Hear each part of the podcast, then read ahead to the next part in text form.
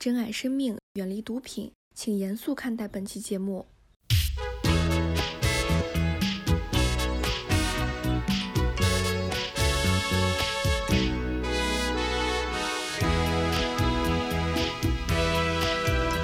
De una chica yo estoy enamorado, pero nunca le he hablado por temor. Tengo miedo que ella me rechace o que diga que ella tiene otro amor. No se ha dado cuenta que me gusta, no se ha dado cuenta que le amo, que cuando pasa le estoy mirando, que estando despierto le estoy soñando, que de mi vida ya se ha pensamientos ella siempre ha estado, es así. 欢迎回到英美剧漫游指南，我是罗小鸟。大家好，我是宿醉的 Barry。大家好，我是清醒的二贵。刚刚我们已经讲完了 Netflix 出的《毒枭》一二三季，正牌《毒枭》一二三季，然后接下来要继续讲的是他之前的故事，或者是说有他们一定的交集的故事，就是《毒枭墨西哥》的一二季。OK，《毒枭墨西哥》算是有毒枭的故事的最初吗？还是他在他之前还有更早的毒枭？你说墨西哥吗？对啊，在他之前，世界各地别处还有吗？有的，有的，但是没有那种全国性的毒枭。你比如说那个剧里头也有体现嘛，那个什么西纳罗亚雄狮，就是曾经那个菲利克斯的上级，嗯，雄狮嘛，当时也是也算是比较大的一个毒枭了，但他也只是广场之中，就广场体系中的一个广场主而已。呃，在这之前呢，还是主要他们还是建立了一个广场体系嘛，就井水不犯河水，你卖你的，我卖我的。一会儿你们讲剧情的时候，就顺便聊到广场体系这个事情。我感觉对听众来说还是需要一些概念的。嗯嗯，之前我们相当于讲了可卡因和海洛因那个年代的一些毒枭的事情，然后回到最初，实际上毒枭最早贩卖的是大麻，对吧？应该是第一季是大麻，第二季开始变成更更高的了。嗯，不是，应该是说当时美国主流的还是大麻，但是后面就是他们慢慢慢慢的发现了可卡因之后，就因为可卡因会对于他们来说会更好一点，使用起来更开心，所以后面慢慢慢很多人就开始转而开始吸可卡因、海洛因这些。所以说现在故事回到什么年代？回到大麻的年代了。回到七八十年代，呃，就说到可卡因和大麻，这个剧里头也有讲，就是可卡因它的利润是大麻的十五倍，非常丰厚的利润，所以后来大部分都转向那个可卡因了。如果是现在，你按现在来说的话，就比如那个新纳罗亚，墨西哥大麻的发源地，最早开始种大麻的新纳罗亚，现在都已经不种大麻了，现在开始种那个古柯叶，就是可卡因的那个植物。对对对，然后《毒枭墨西哥》它本身讲的是应该叫瘦子的一个毒枭的故事，对吧？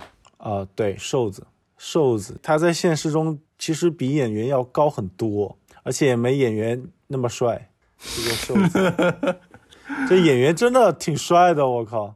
再稍微往前讲一讲，就在毒枭之前，就是很很早很早的时候，最早不是一八八几年的时候，不是清朝嘛，对吧？嗯，然后就开始有华人开始去去美国，当时有一定的排华的那个倾向，所以有一部分华人就留在了那个墨西哥。然后呢，这帮有一部分华人就在西纳罗亚开始种罂粟，这个似乎是墨西哥毒品最早开始的，墨西哥毒品的梦的开始，大概是十九世纪末二十世纪初的时候。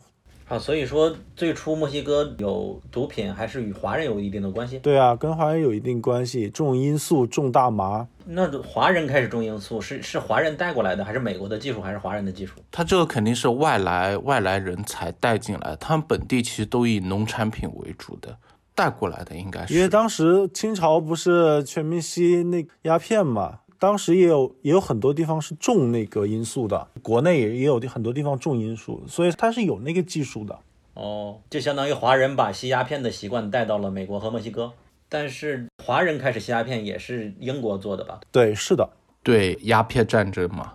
就如果从起源来说的话，墨西哥其实本身也是不喜欢毒品的。墨西哥就没有那个文化，它有那个酒精的文化。你比如说那个什么 tequila，对吧？tequila，但它没有毒品的文化。它就不像比如说秘鲁啊那种地方，当地会有嚼那秘鲁、玻利维亚，对，秘鲁、玻利维亚，他们有那种嚼骨科叶的那种习惯，然后还拿骨科叶做成各种的制品。啊，当然，那骨科液你提取出那个可卡因，那是之后的事情了。就说墨西哥它本身是没有那个毒品的文化的，也没有那种致幻剂啊、精神类药物的这种服用的历史的。那甚至在那个二十世纪二三十年代，就是一九二二零啊、一九三零，甚至到一九四零年代的时候，墨西哥本身它都曾经向毒品宣战的，就早于美国。几十年就已经曾经向毒品宣战了，但后来不是因为墨西哥穷嘛，对吧？农民为主，就开始发现，哎，种大麻、种罂粟比较有那个利润很高，比较有利润。但是呢，后来美国就把罂粟给禁了，把鸦片给禁了，就改种大麻。这个就是算是墨西哥这个梦的开始吧。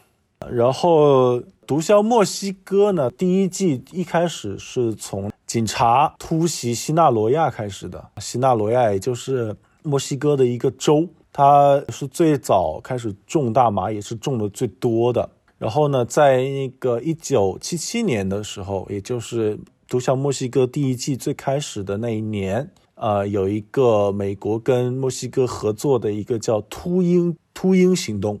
你在那个剧里头看，好像还没什么，它刻画的还不是特别的残酷。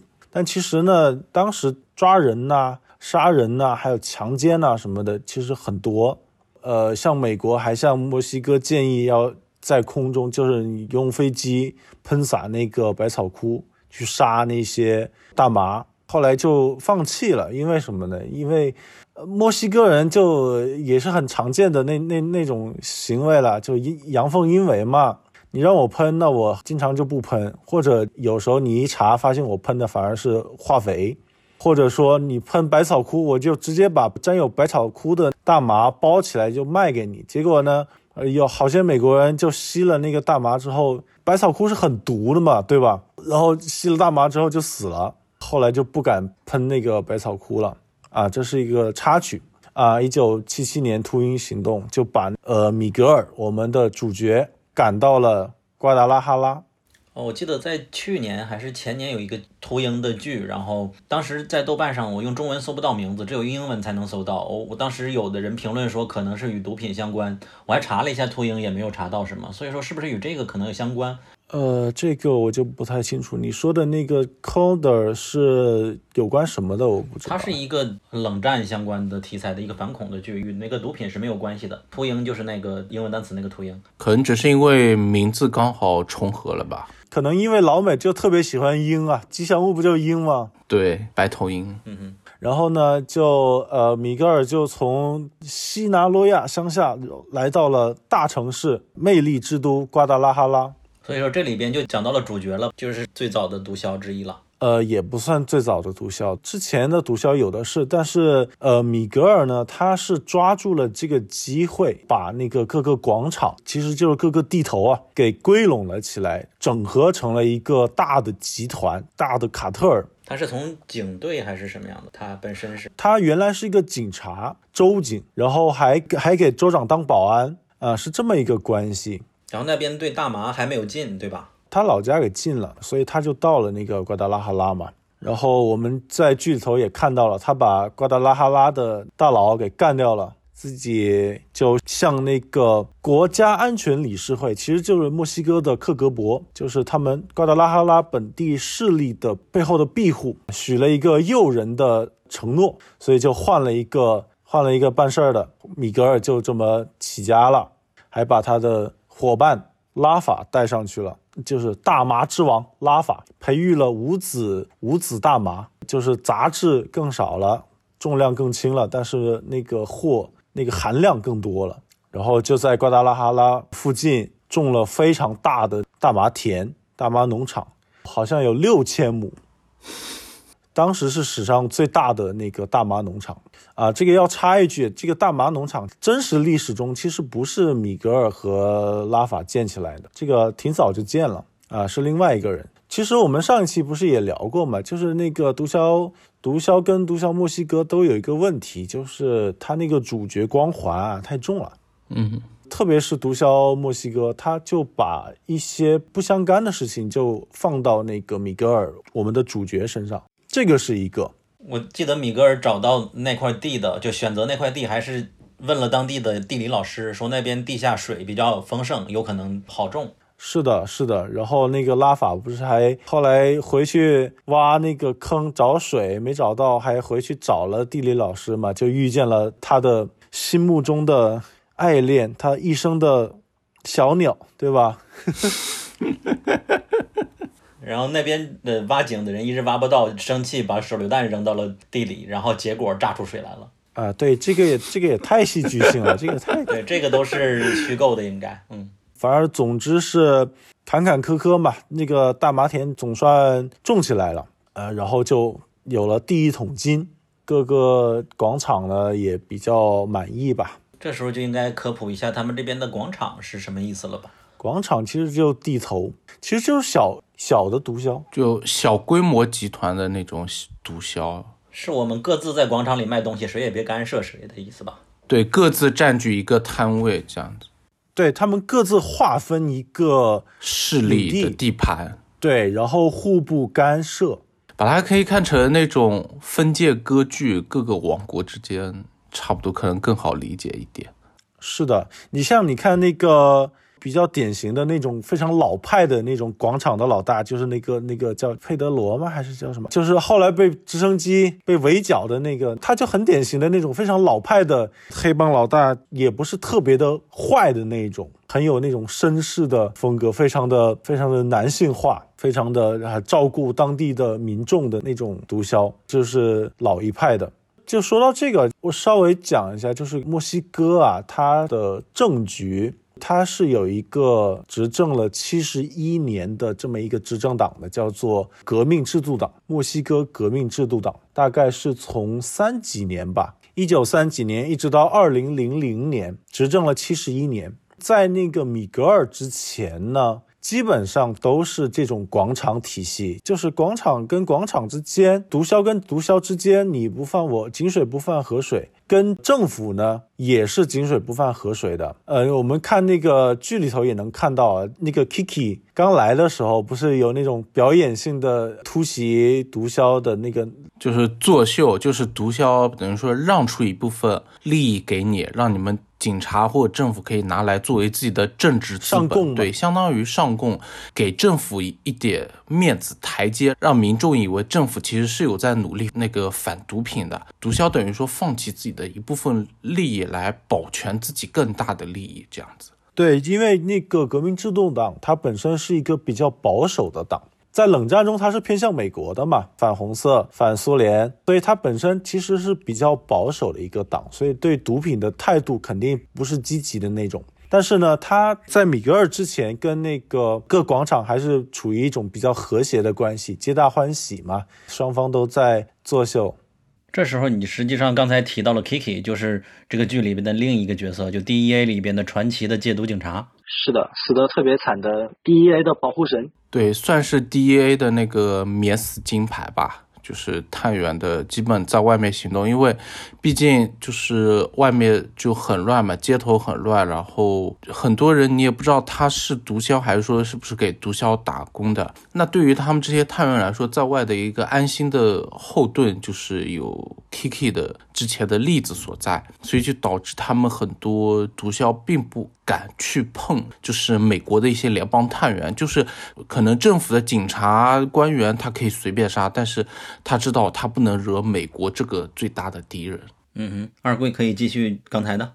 你好，我是九号 AI。由于我们的疏忽，接下来的十分钟音质较差，希望你可以忍耐一下。抱歉，给您添麻烦啦。啊，总而言之呢，就他把一些之后要出场的一些人给揽起来了，给召集起来了。就比如说那个天空之王 e n s t e 福恩福恩斯特天空之王，还有那个唐内托作为军师，还有一些主要人物，还有包括拉法了，包括他的两个侄子，也叫菲利克斯的那两个侄子，一个叫雷蒙，一个一个叫本杰明，还有那个矮子，矮子应该是另一个毒枭对吧？那比较有名的。对，是的，他当时还不是一个毒枭，只是一个打工的。矮子这个待会儿要讲就很，因为他在现实中是非常牛逼的一个人，他在墨西哥的那个声望啊，就有点类似于那个帕布罗埃斯科巴的，声望特别好，对成为一个保护神的人。而且他经历可能比帕布罗更传奇一点吧，也不说传奇，只是说更跌宕起伏一点。是的，后来就呃拉法那一块，拉法就是保暖思淫欲嘛，看剧里出事的总是他，总泡妞嘛。对，出事儿的总是他，抢了两次教育部长的女儿，还绑架了那个 Kiki 那个探员，哦，还把两个美国人给杀了，反正都是他。但他栽培了所谓的无子大麻，是他是搞技术吗？这是有科学性在里面吗？我不懂农业哈，就你培育这种的话，我我觉得可能不一定非需要特别丰厚的知识，就你就不断的试呗，试出来就就可以了。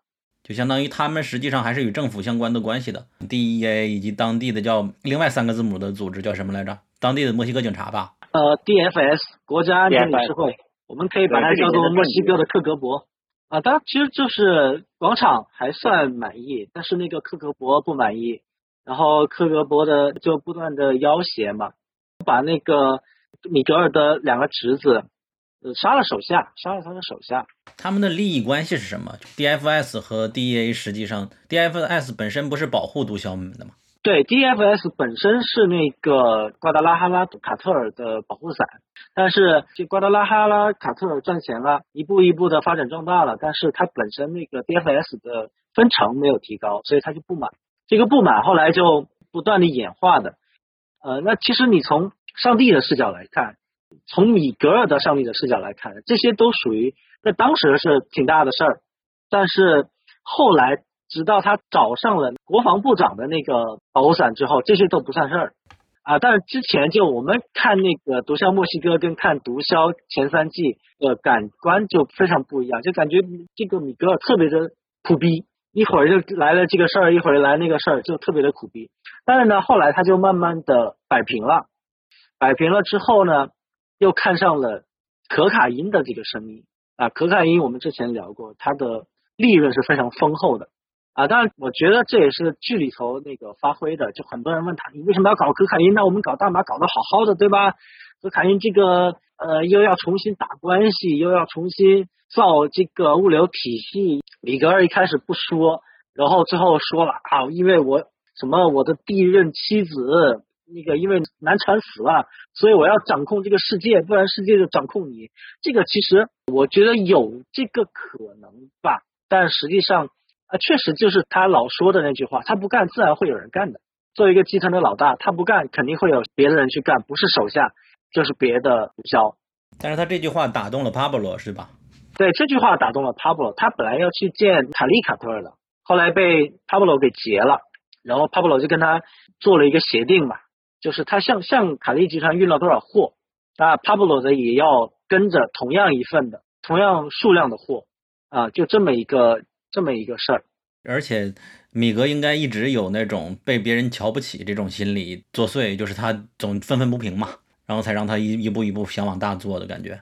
是的，其实呢，这个在真实的历史中啊，并不是说米格尔自己一个人推动的，呃，不是说他一个人推动的，因为当时还是有历史背景的。哥伦比亚他们毒枭他本身是有开辟那个天空路线，用飞机运的，而且特别豪气。当时哥伦比亚特别豪气，那个飞机飞到美国附近的那个海域，直接把飞机给抛了，就坠海了。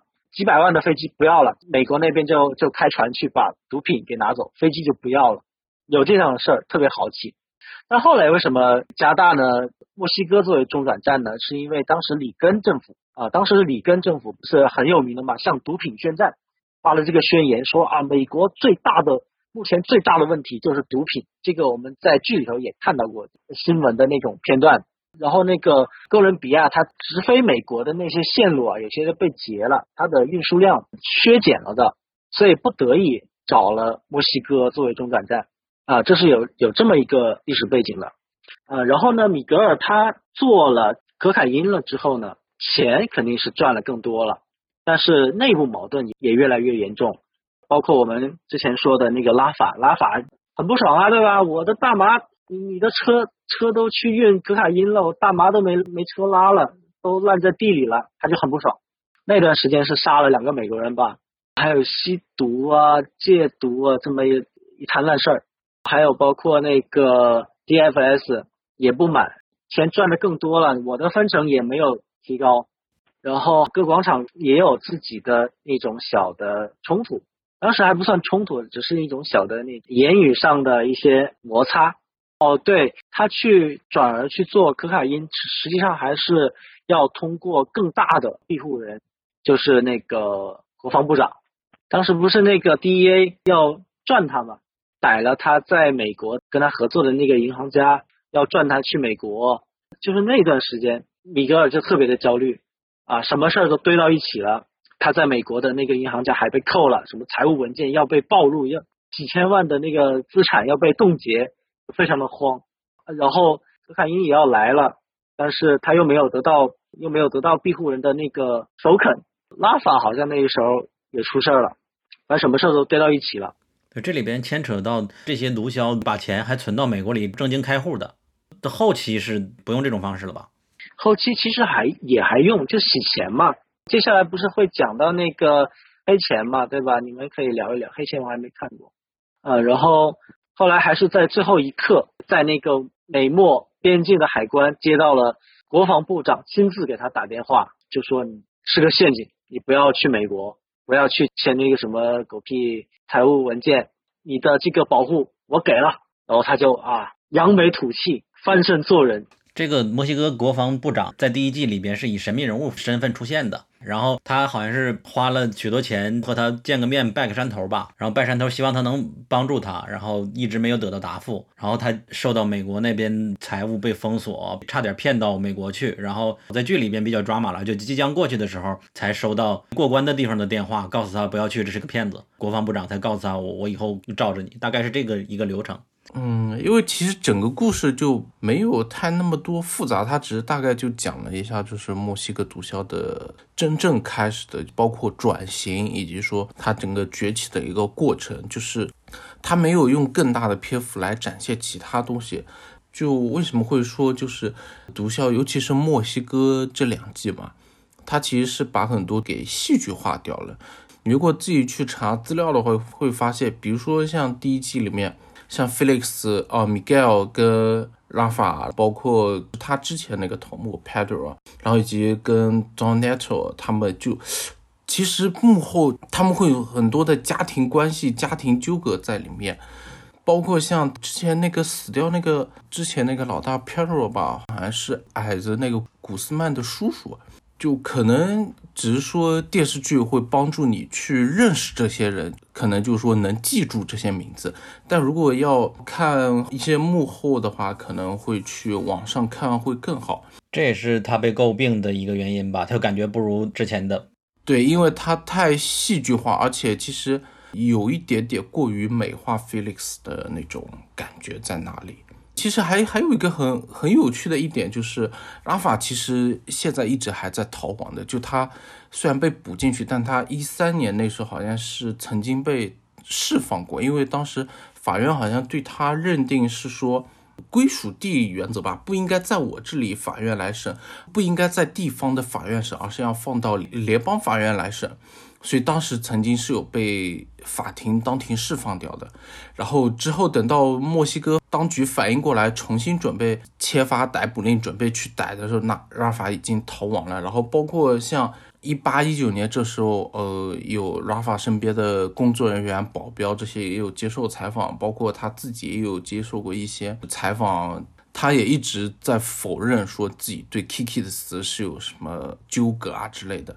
然后也一直在说自己是已经就是说不想再跟毒品沾上关系啊什么之类的，但但是因为就美国跟墨西哥两个国家政府都还在一直通缉他，所以他现在还一直在属于逃亡阶段。包括他悬赏金现在好像还是有上百万美金吧，就挺戏剧化的一个幕。拉法现在还是在通缉名单的前十的，对对对他，现在还在逃。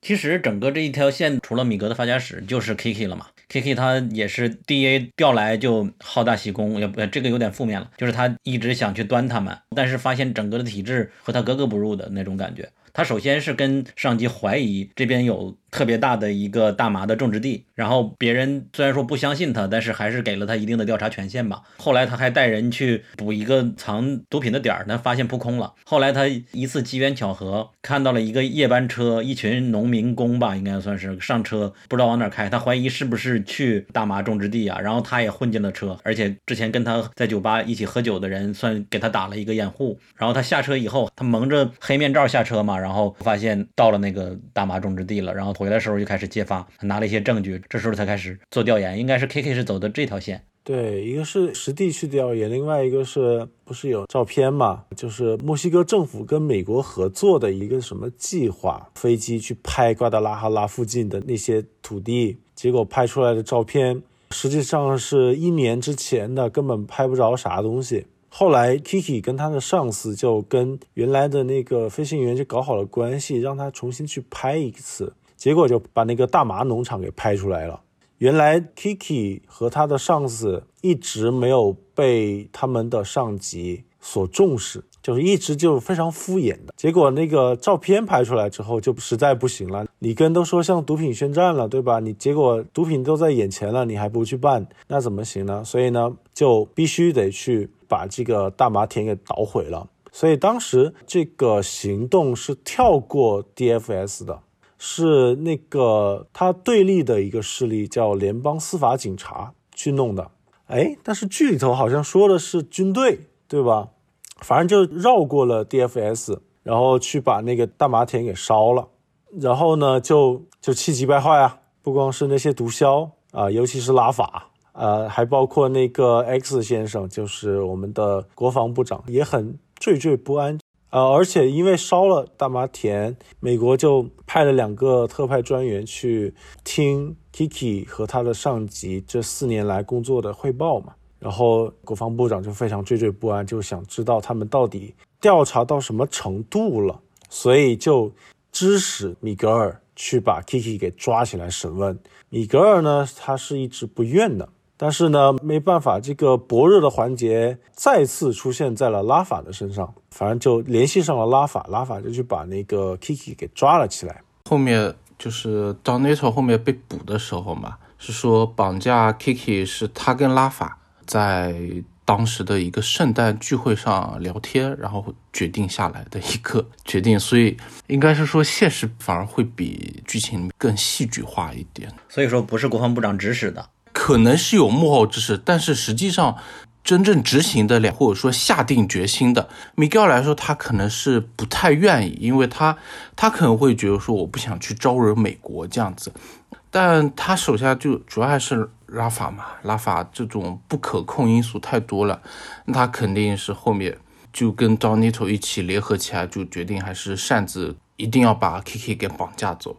而且 Donito 的话，其实也算是集团里面一个元老级别的人物吧。他好像不是那个 Fuentes 的，就天空之王嘛。对，是他叔叔。对，他是他叔叔。然后包括像那个另一个贩毒集团华雷斯嘛，华雷斯的那个当时的首脑也是他的侄子。包括像在《毒枭》第三季里面，不是 Patrol 跑到墨西哥的时候嘛，他接触的就是华雷斯集团。我忘了他前面叫什么，反正他的姓氏也是 Fuentes 嘛，就说明其实 Donato 的话在集团里面的势力其实是很大的，也算是元老级别人物，所以他应该算是可以代替 Miguel 进行一个发号施令的，或者说行使一定的临时决策权之类的一个人物所在，所以他跟 Rafa 会一起决定说绑架 Kiki 这样，然后从剧情里边就对他严刑拷打了嘛。剧情里边也是 Kiki 认为自己既然被抓了，就没有办法活着回去，所以什么也没说。对，然后其实实际上被折磨很惨，好像是有用钻头去折磨啊，还是什么之类，就面目全非的一个感觉。后面好像是直接还抛尸回来吧，所以彻底惹怒了美国嘛。所以说，在美国有一个，应该算在毒枭界，他们是有一个守则的，就是不能动美国的 DEA 的人，对吧？应该是这样一个原则，就是因为 Kiki 的原因导致的。对，就在这之后，就像之前说，在一一年那时候之前，大概三十年左右时间，就是 D A 的探员他们是不会去动的，就是不知道行动当中啊，比如说你去像突袭行动中，不知道会不会有没有伤亡，至少在暗地里的话，他不敢动你。他最多只会监视你，去了解你的动向，然后去选择揣测你可能查到什么，然后他去把相应的漏洞给补上，但他不敢去直接动你这个人。然后，那这就是第一季，第一季结束就是 Kiki 死了。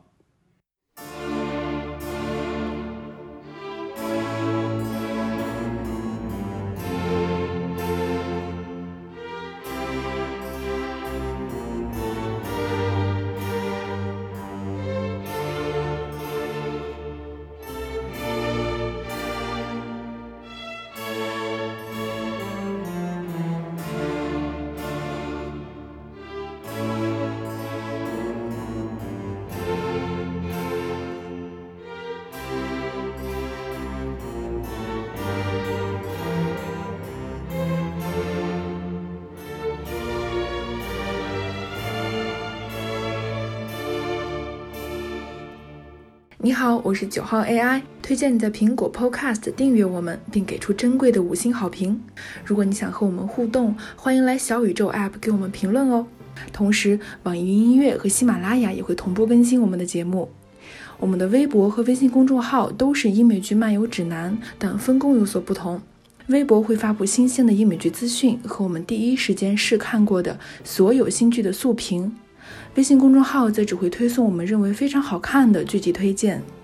另外，我们还有播客听众群，入口可以在公众号后台回复 E I C Cast 获取，拼写是 E I C C A S T。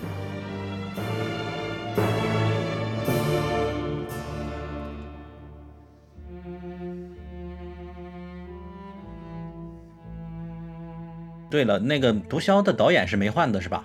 哦，毒枭导演一直都没换过。对对，毒枭导演没换过，而且第一季拍完之后，他们剧组就死过人嘛，还是第二季的时候拍毒枭这部剧，墨西哥黑帮那边是一直很不爽的。然后好像是杀了一个摄影师吧，好像是，好像是杀了一个取材的。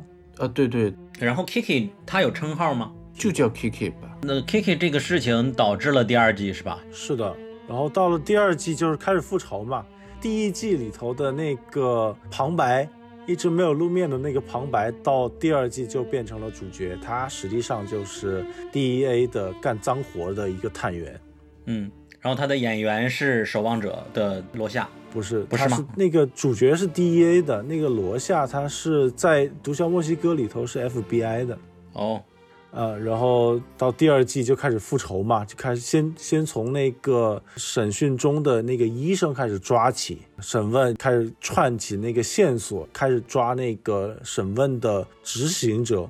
啊，一个很厉害的一个受过美国训练的、受过美国一个特种训练的那种人，非常牛逼哄哄，还威胁起了我们的主角队里的墨西哥人啊！我出来之后，我要折磨你的家人，我要什么什么什么。然后那个墨西哥人一怒之下就往执行者的肚子上打了一枪，逼不得已快死了才说出来了。下一个线索就是审问 Kiki 的那个房子的所有者。就这么一步一步的这个串下去，但这个我们过程中我们就发现，美国 DEA 干脏活的这个团队其实还是很业余的，而且还很人性，不像墨西哥人这帮人这么抬手就杀人，对吧？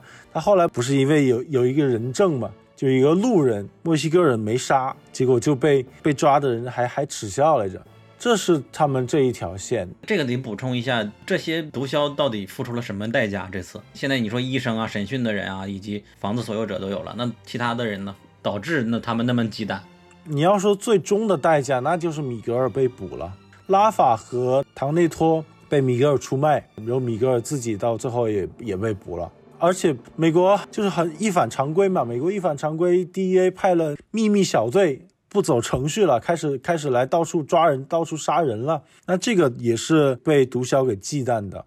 美国 DEA 在墨西哥的那些办事处，本来他还是遵守当地的那个法规，或者是跟那个墨西哥当局有合作，或者是信息共享的。但是 Kiki 这个事儿出来之后，那美国这个 DEA 一怒之下，又拨款又出人的去搞那些毒枭，绕过墨西哥当局去搞毒枭，那肯定是毒枭是很忌惮的。OK，第二季整个就是米格尔遇到各种各样的问题，然后一个一个摆平的这么一个过程。但是这些问题最后都埋下了隐患，最后都会爆发。比如说，接下来墨西哥城发生了地震，当然这是一个插曲啊，但是这引起了那个民众对政府的不满，而政府又是毒枭的庇护人，对吧？然后又过了几年，这个就厉害了。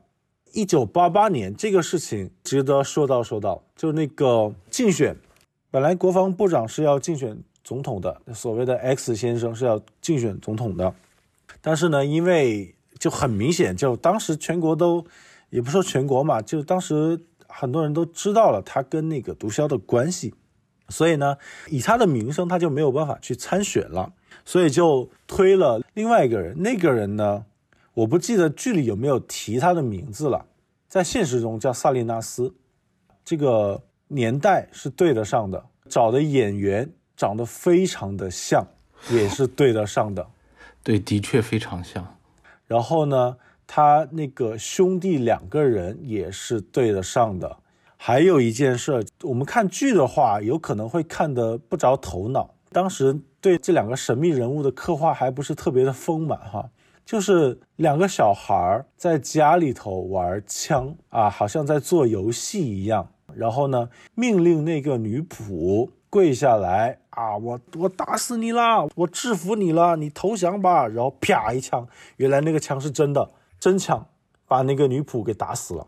那俩小孩，一个四岁，一个五岁，这个事情是真的，就是一九八八年竞选成功成为总统的。萨利纳斯和他的哥哥，你网上搜还能看到当时的报道。也就是说，他竞选之后才爆出他小时候曾经杀过人的这个事情。我不知道是什么时候爆出来的，但是是有这个事情的，说明那个萨利纳斯和他哥哥本来就不是什么好人。反正也不知道他是到底是在怎样一个没有人性、这么一个扭曲的家庭的环境里头长大。剧中应该算属于揣测吧，可能就是他从小的一个环境，包括说，比如说这次可能真的是意外，意外杀死那个保姆之后，但其实因为就是嗯，他们家族原因，包括像他那个保姆，其实好像我看到资料是说死的时候只有十二岁。应该算是一种非法移民，就也找不到该去找谁去，比如说进行赔偿之类的。然后后面好像是有一个人去帮助他去掩盖这些事情，那个人好像是曾经当过总统的那个人的侄子吧，帮助了他们家族，导致他们孩子没有被起诉。然后人们只能是说，在道德上面去谴责一下，就是说这个手枪为什么没放好，就是小孩子为什么拿到去玩，所以这件事等于说被掩盖之后，所以可能导致对他们兄弟俩的心理可能会有点影响，可能会觉得说哦家族的权势地位在，因为。他爸爸也是有当过国会议员以及内部的一些内政的一些部长之类的，所以也算是高官，所以他会觉得说我杀一个人其实没什么无关紧要的事情，所以可能会有一定的这些方面的心理因素的影响，也有可能。对，总而言之呢，这件事情就给之后的事情埋下了伏笔。之后的事情就是一九八八年的选举，选举胜利。对，以微弱的优势选举胜利，然后我们在剧里头也能够看到米格尔从中操纵了这个选票啊、呃，以他的天才的方法，呃，什么设计程序啊，包括到后面局势无法扭回的时候，就开始烧选票吧。呃，对，派他的手下去改选票，先是改选票，对，凭空多了好像两千票吧，然后后来。选举结果出来的当天还出现了问题嘛，就特别戏剧化。那个剧里头拍的特别戏剧化，就被其他议员当场就发现了，怎么有两个不同的数据？嗯，然后赶紧那个国防部长就跑到计算机中心，就把那个电闸给拉了啊，就出现了所谓的计算机系统崩溃。啊，然后三年后他们还把那个选票给烧了，就原始的选票给烧了。啊，而且还特别操蛋的是，被爆出来了。年之后，他妈承认了，他们承认了这个选举是有问题的。呃，Felix 也承认了，对就确实有操纵。啊，菲利克斯他承认是他在那个零四年的自传里头承认的啊，后嗯，后来后面承认的，承认了。对。对，然后当时过了几年承认了，但是这个现状还是被接受了下来，就是民众不了了之了，这样子。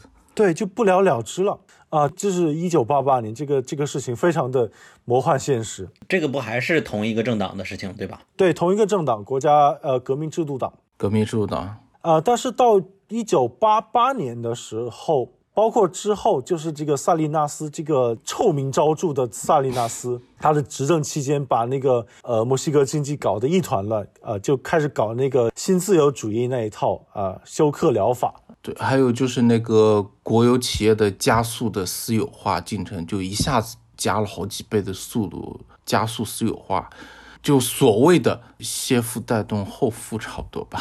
对，什么工人福利又取消了，粮食补贴又取消了，然后物价猛涨的同时，工资又下降了，工资好像砍了一半左右吧。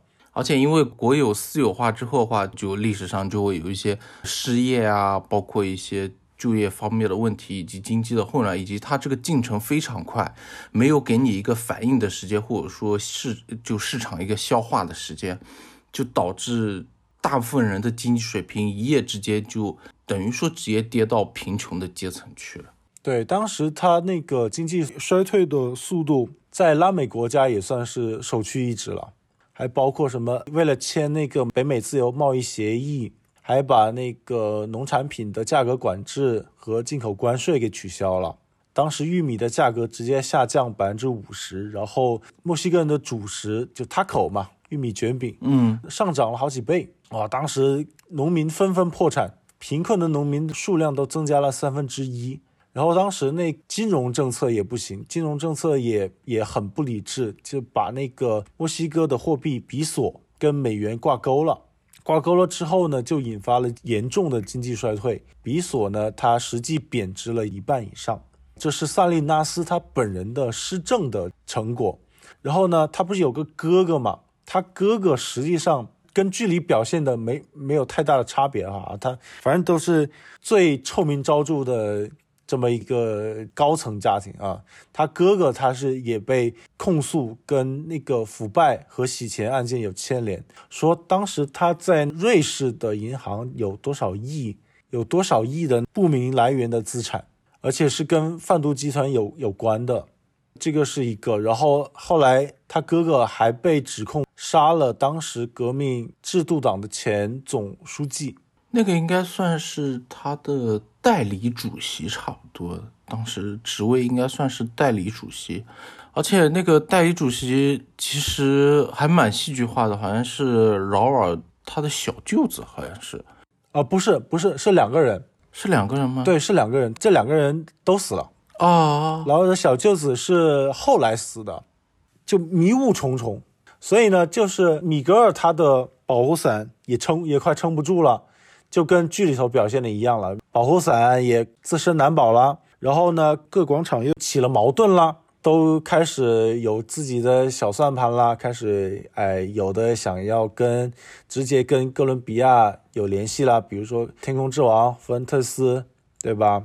各种各样的矛盾。还有一个事儿，就是那个当时美国还不是还之前一段时间，米格尔从哥伦比亚进了多少吨来着？一口气进了五十吨还是七十吨可卡因，想翻盘嘛，想扩大生产。米格尔就是特别厉害，我其实还挺佩服他的。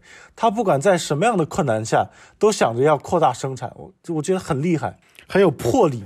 米格尔只能是说太难了，偏偏他是老大，不然他如果只管，比如说只管生产经营的话，他其实能把这个摊子做得非常好。但偏偏他是老大，所以就等于说手下整的各种烂摊子，他还要一边给他们擦屁股，一边又要扩大生产，维护跟朋友之间的关系，以及包括生意不能停嘛。因为你生意停的话，就等于你的资金没了，其实也代表你的保护伞没了。我就感觉好累，好难啊，感觉像社畜一样。是的，后来他一方面就七十吨可卡因，其中二十吨是哥伦比亚集团的，其他的分给了各广场。结果这二十吨可卡因在美国就因为米格尔的故意的泄露就被查捕了嘛。结果一下子本来是哥伦比亚欠他钱，不对，本来是哥伦比亚对他有优势，一下子扭转了，变成他对米格尔有优势。就那段时间，他为了平息在剧里头表现的米格尔，就召集一次会议，要重新重新协调各广场的那个势力关系。就在那个会上，所有的势力不约而同，纷纷的抛弃了米格尔，米格尔的势力瞬间被架空，然后就在一九八九年被捕了，就是在萨利纳斯当选之后的的后一年被逮捕之后呢，基本上就是第二季的完结，基本上就完结在。一九八九年，应该也不会再有第三季了吧？应该还会有第三季。我看了一下，就是有采访，采访了摄制组。嗯，第三季他们在在热烈的讨论中，因为我觉得接下来应该其实就应该要讲矮子的事情了。对他的事情就结束了，应该是。对，就像毒枭一到三季一样，帕布罗结束了，要讲下一个风云人物这样子。那墨西哥是什么时候结束他们这个一党的？另外一党上来的？二零零零年，他是最后一任吗？倒数第二任吧。对他不是最后一任。他九四年结束之后，九四到零零年是另一个总统当吧。但是，但是反正施政措施也不怎么好，就经济一直在衰退，所以零零年的时候就革命制度党就选举失败了。对，还有一个事情就是到九四年的时候，不是要又要选总统了吗？嗯，然后九四年也也是那个北美贸易协定正式开始的时候嘛，当时墨西哥政府的对外宣传是非常的乐观的，经济形势还没怎么变好呢，就开始吹起来了，感觉啊，经济奇迹又要起来了，Make Mexico Great Again。是的，然后到一九九四年的时候，一月一号的时候就打脸了，就是有一个非常偏僻的一个省，叫做什么恰斯塔、恰帕塔。就是一批墨西哥的土著，墨西哥的印第安人组成了一个民族解放军啊，然后开始起义了，给墨西哥打了一个大耳刮子。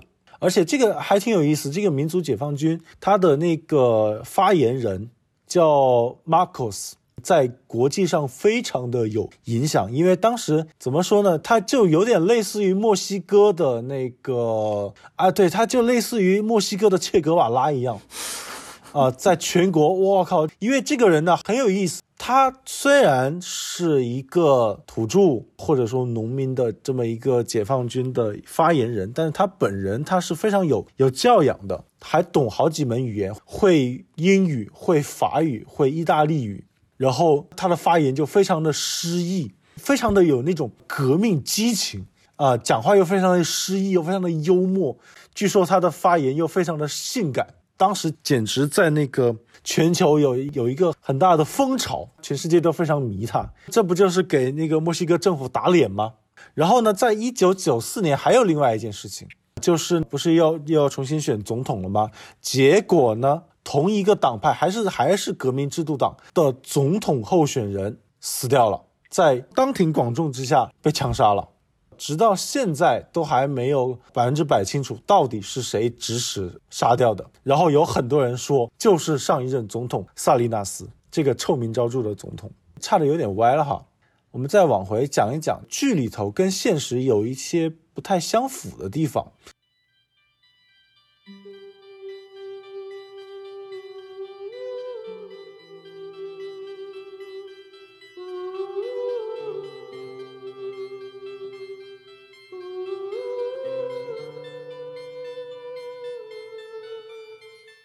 Mamá, ven a sentarte aquí. Después prepararás la cena. En esta noche no saldré. Hay tiempo, ven y conversemos. Mamá, ven a sentarte aquí. Que quiero acariciar tu pelo. Tomarte entre mis brazos hoy decirte que te quiero. No, no quisiera pensar que me puedas faltar, que me dejes sin nido. Hoy yo te pido perdón porque no fui mejor como hubieras querido.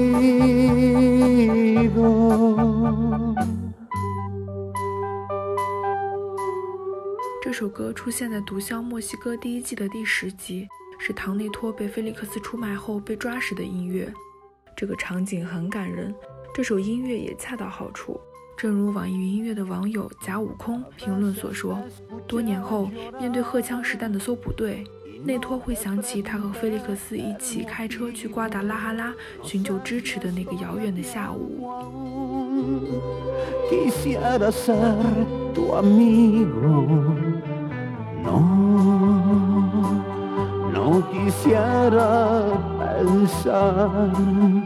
Que me puedas faltar, que me dejes sin nido.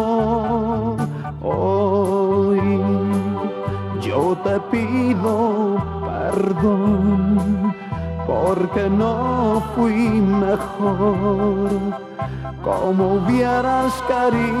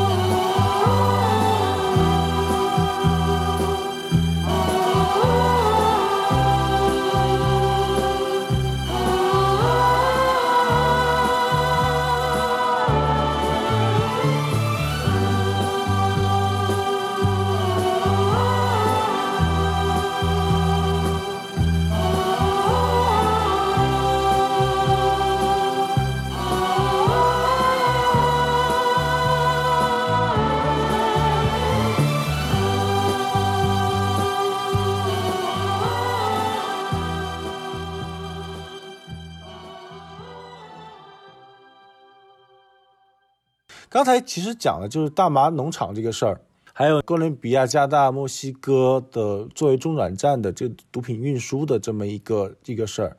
还有另外一个，就是在第二季里头也也讲到了，就是米格尔为了平息各个广场的怒火，然后就要杀掉自家的当时是矮子的合伙人，叫帕尔玛，啊，对，其实自己的亲戚好像是，他其实应该不算亲戚吧，应该只是说好像是很早认识的吧，然后算是左膀右臂吧，一直跟着矮子混的。对，算是元老，而且还是西纳罗亚那一族出来的。但是呢，他为了平息各广场的怒火，就要把帕尔马他们家给灭了。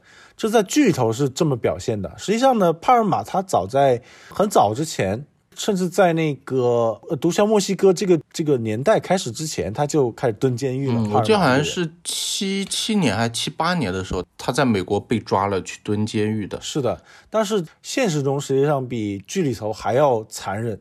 剧里头不是帕尔玛他老婆啊，对，插一句哈，帕尔玛他老婆，我觉得是整剧最漂亮的，整个剧最漂亮的、最漂亮的哇、超好看。在剧里头，他老婆是被呃米格尔的司机，嗯，对吧？？Clive 当头一枪，连着他的子女扔下桥的。在现实中，他老婆实际上是被那个蒂华纳集团米格尔的侄子他们集团的人色诱了之后呢，还骗取了七百万的美金，然后对砍下头来放在那个冰夹子里头送给了帕尔马。帕尔马。然后，但是他子女也是被扔下桥的。对，孩子还是从那座大桥上扔下去，但是那一座桥要更繁忙一点，比剧里面也要更繁忙一点。是的，是的。而且当时还有录像，录像也寄给了帕尔玛，就所有的事情发生的录像都寄给了帕尔玛，然后所以导致后面帕尔玛会有一个疯狂的报复行为。现实比剧里面演的还要更残忍一点。是的，然后另外一个电视剧跟现实不太相符的，就是那个卡德罗尼，在剧里头说是传奇警探吧，就是抓过米格尔一次，然后又放了他，后来又跟 DEA 合作的那那那个人。他在剧里头表现的也不算特别的明确，说啊，他把米格尔放了，跟米格尔合作，就是为了给米格尔一个重大的，就是当头一击，把他最终给扳倒。反正剧里头那个卡德罗尼他是口口声声这么说的，也没有明确表现他到底是腐败的还是正直的。但是在现实中呢，卡德罗尼他就不是个什么好人。而且当时他如日中天的时候，同时庇护着包括天空之王弗恩特斯，还有海湾卡特尔，还有那个希纳罗亚卡特尔，就跟当时的毒枭关系都非常的好，总共受贿了四亿美金。然后这个卡德罗尼的身份也得讲一下，就是刚才也有讲到，就是八八年的时候，那个安全理事会 DFS 墨西哥的克格勃被解散了之后，当时就是卡德罗尼的。联邦司法警察上位的，取代了这个 DFS 的地位。后来就是因为腐败，联邦司法警察也腐败了，在八年后被解散了。呃，然后又成立了另外一个部门，叫做联邦预防警察部门，又腐败了。后来又在二零零一年，又有另外一个叫做联邦调查署的这么一个部门又取代了。你看，所以就是跟毒品有关的，或者说。不光是跟毒品有关的，墨西哥政府的所有部门最后都是会被毒资给腐败掉的，包括警察，甚至连军队也是。军队我们待会儿会讲到，军队开小差，因为整个墨西哥的那个工资特别低，军队工资也特别低。呃，军队的开小差络绎不绝，就是哪一个年代、哪一个总统任期、哪一个时期，都是络绎不绝，少的五分之一开小差跑掉了。多的到一半就跑掉了。开小差是什么呀？逃兵吧。对，就是当逃兵，开小差跑了之后再也没有联系了，当毒贩去了，或者是给毒贩干别的活去了。哦，对，所以你看，就墨西哥这个军队啊，它的暴力机关啊也是很水的，非常水又腐败啊。然后军队又出了泽塔斯嘛，这等会儿我们会讲到啊，非常臭名昭著的毒枭团体。呃，然后呢，我们再稍微交代一下第二季出场的这些人的命运吧，这些都是真实的历史了。就是那卡德罗尼，就是刚才我们说的所谓的墨西哥的传奇警探，他是因为呃不出意外的是因为腐败被开除了。然后呢，后来就是呃米格尔被捕了之后，哥斯利就看不看不爽了。首先是那个矮子，矮子的辛纳罗亚。卡特尔、西纳罗亚集团跟米格尔的两个侄子，就是雷蒙和本杰明·菲利克斯的迪瓦纳、迪华纳的这个集团火拼，而且闹了非常大的乌龙。就是有一次火拼的时候，在就一九九三年的时候，矮子受到了迪华纳集团的袭击。这个时候，一个红衣主教路过了。这个红衣主教呢，他的车跟矮子的车颜色是一样的，结果被误认了，就被误杀。因为墨西哥是天主教的这个国度嘛，红衣主教被杀了，这就很很大的事儿。然后矮子就被通缉了，你说矮子就很就很就很冤，对吧？他是被攻击的，结果他自己被通缉了，然后他就逃。呃，往危地马拉逃，但是呢，很快就被抓回来。这是他第一次被抓，九三年第一次被抓，啊，就非非常传奇。那个墨西哥还拍了三季的那个《El Chapo》，就专门讲矮子的。然后呢，他第一次被抓之后，在监狱里头待了八年啊。当时那个监狱其实就有点跟那个帕布罗·埃斯科巴在监狱里头差不多，除了那个监狱不是他自己建的以外。整个监狱上下全都被买通了，然后什么东西都能往里运，什么美女啊、美酒啊、好吃的啊，甚至还可以在里头办公，继续运营他的毒品帝国啊，不然他也不会在里头待八年了，对吧？据说呢，那个监狱的桶里头还塞满了什么伟哥啊之类的，因为矮子要用伟哥嘛，这个就呃小道消息了哈。然后八年之后，美国政府跟墨西哥商量要引渡他，结果矮子就是觉得不好了，就跑了。二零零一年跑了越狱，这个也是一地鸡毛了。他第一次越狱也是一地鸡毛了。墨西哥政府的说法，他是坐着什么洗衣工的那个那个小推车出去的，嗯，但是实际怎么样也不知道。我觉得，既然监狱上下都被买通了，也有可能他是大摇大摆走出去的，也说不定。然后矮子就继续在外面逍遥法外，结果第二次被捕，大概是在二零一四年，在外面逍遥了十三年，再次被抓。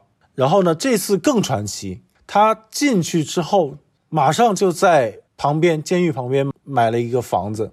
当时其他人不知道的哈，买了个房子，然后就开始挖，挖了一年的地道，挖了一条一点五公里的地道，而且当时是根据好像还是挺复杂的一个方法，就是定位的那个方法，直接定位到了矮子的那个牢房里的马桶下面。嗯哼，一点五公里，非常牛逼。这个核算起来，据说要花费五千万美元这条地道。然后呢，地道建好了之后，在一个月黑风高之夜，这个是有录像的，我们可以看到的。矮子走向了他的马桶，然后消失在了监狱之中。他不是为了去公寓那儿住，而只是逃走。对，因为第二次被抓了嘛，那那个条件肯定没那么好了，看管的更严了，所以就必须要这么越狱。哦，啊，然后那个地道里头还有一个摩托车，有轨道的那种摩托车。哎呦，你可以想象，矮子从那个马桶下了梯子，到了那轨道的摩托车上，咚咚咚咚咚咚咚，直接开一点五个公里，然后就跑出去了。当时墨西墨西哥政府这个脸就丢大了。这个新闻当时大家应该都还有印象，因为国际上也是很轰动的一个新闻。对，非常的轰动。这是哪年的事情啊？一五年的事情，但是墨西哥那边好像经常挖地道，就包括像跟美国边境接近的地方，他们地下几乎都是地道，就是为了运送毒品这些。对，说到地道，矮子他的招牌就是地道，这个是他的招牌。你看那个剧里头，他拍的矮子好像傻傻憨憨的，对吧？也没什么文化。其实这个小子啊，精明的很啊。还要说到他的这个名号，矮子 Joaquin Guzman，他的身高有一米六八。其实我就不服了，一米六八你就能叫矮子了？可能对于南美来说，的确是矮子吧。南美好像我感觉身高也不算特别高吧，我我觉得可能也跟他的成长有关，可能他长得所以说瘦子是瘦子吗？瘦子，瘦子是瘦子，挺瘦的。反正他肯定是个高子。我觉得也有可能是，比如说他一开始打交道跟几个毒枭打交道的时候，比如说那些毒枭比较高，可能看他矮，所以一开始可能调侃性叫他矮子，后面后面就好像一个代号一样。因为做久了生意之后，那他会想起来说，哦，这次是矮子来啊什么之之，那可能后面大家就习惯性的叫，然后一开始可能是一种代号，等到后面这个矮子话，其实就可能已经相当于他的一个称誉。荣耀在那边，就是我叫这个名字，就代表了我的势力，以及说我所掌握的那个权势、金钱的力量，所以就可能一直就沿用下来了这样子。嗯嗯嗯，好，我们回到话题，矮子他的招牌就是地道。这个人在剧里头好像傻傻憨憨的，对吧？我们还记得他在挖地道的时候那个样子，对吧？好像是一个很很轴的、很莽的这么一个小伙子。但实际上呢，矮子啊非常聪明，非常聪明。他在当时啊被誉为物流大师，因为当时很多人都想不到他怎么办到的，货到了墨西哥，他就能够在四十八个小时内把它运到美国。嗯哼，当时被称为物流大师。后来发现就是他的地道嘛，啊、挖了很多条地道。那我们继续说，矮子呢，他第二次越狱出来之后，就还是继续逍遥嘛，然后他就变得有点，你说骄傲自满也好吧，或者是怎么也好吧。就过了一年，他就按耐不住了，去见了一个电影明星。二零一六年去见了电影明星叫西恩潘的，对，然后呢，不出所料，西恩潘就被 DEA 给盯上了，然后顺藤摸瓜就把矮子给抓了。那，这次呢就不行了，好像还是关到同一个监狱，但是呢就不停的换监牢，不停的换房间，就不会再给他呃挖地洞的机会了，也赶紧启动那个引渡的程序，然后第二年，二零一七年就引渡到美国去了，然后二零一九年就判判了终身监禁，被勒令罚了一百二十六亿美元的罚金，这就是当时美国对他的身价的估计，哦，一百二十六亿。因为他是旧时代嘛，属于是。啊、想起来那个米格尔，他的身价差不多也就是一百亿左右，所以你看墨西哥还是挺那个穷的，怎么说呢，挺憋屈的。你想想，埃斯科巴身价三百亿，谁比得上？人家还过得轰轰烈烈的，结果这帮人这除了矮子还比较传奇，其他一个个过得挺苦逼的啊。当然，相对于其他毒枭来说，挺苦逼的。好，但是呢，矮子他被抓了之后，他的势力还是很强大的。希纳罗亚集团，直到现在，希纳罗亚集团还是非常强大的。好像是一八年左右的时候吧，警察抓到了矮子的儿子，当时立刻就被毒枭的就呼朋唤友啊，叫上所有的人力把警察给围了起来。最后警察不得不把矮子的儿子给放了，而且当时都拍下来了。放了之后呢，那个矮子这个儿子还跟警察一一握手，然后大摇大摆的走了。所以你说，你看毒枭是多么的嚣张。然后，呃，我们再说一说其他几个势力，迪瓦纳势力就是老孟、老孟跟本杰明，呃，兄弟俩，他们也是被杀，一个是被杀，老孟被杀，本杰明被捕。然后呢，海湾集团的那个胡安，就是我们剧头看到那个大胖子，那个笑呵呵的大胖子，把米格尔背叛了。米格尔把所有人背叛了，但米格尔唯一被背叛的就是胡安的那个人，呃，他也被捕了，啊，基本上都是要不就被捕，要不就就死掉了。啊，还剩一个呢，天空之王福恩特斯，这个人死的就有点，也有点戏剧了，有点搞笑吧。他是在九七年的时候。也跟墨西哥的政局有关了。有一个将军被任命为最高的打击贩毒的这么一个负责人，结果呢，任命了两个月之后就被爆出来，他长期庇护着天空之王福恩特斯，就不得不辞职了。那天空之王失去庇护之后呢，就开始想想招啊，我不能就被那些其他毒枭给抓到啊啊，我要隐姓埋名，对吧？我要做整容手术。啊，他之前就做了好几次整容手术呢，结果当年他做那个整容手术的时候，死在了手术台上。就这么一个死法，作为一个毒枭来说是非常不体面的一个死法。那之前整容没有问题对吧？之前整容没有问题，所以很多人就觉得很可能是有人怀疑是新纳罗亚集团的人干的。反正给他做整容手术的那三个医生全都死了，全都被灌到了水泥里头。这些是已经出场过的人物，那么还有一个人物就很厉害了，这个就牵扯到了《零零零》这部剧的剧情了，就是泽塔斯，这个简直闻风丧胆啊！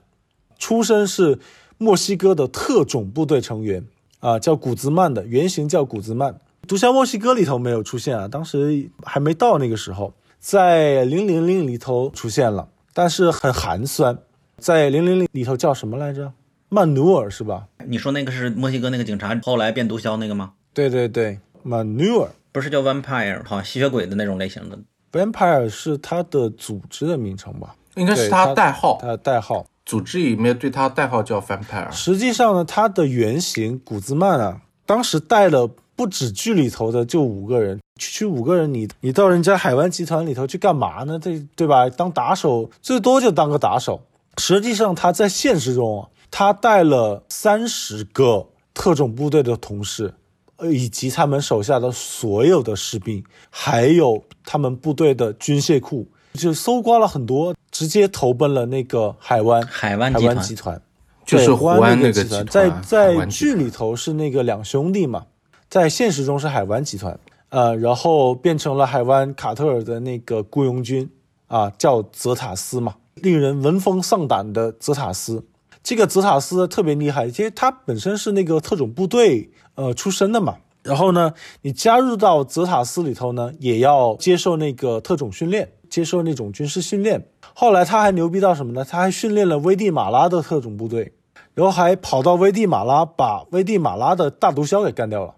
呃，在国内也是四处的抢地盘。当时一开始是跟那个西纳罗亚集团开战，后来从海湾集团呃那个独立出来，又跟海湾集团开战，后来干脆跟所有集团开战，然后还特别的凶残，逼得当时西纳罗亚集团跟那个华雷斯集团，华莱斯 Wallace 集团还联合了，跟那个迪瓦纳集团也也也啊，好像迪瓦纳集团当时被消灭了，我现在都记不太清楚了，这个后面的局势太乱了。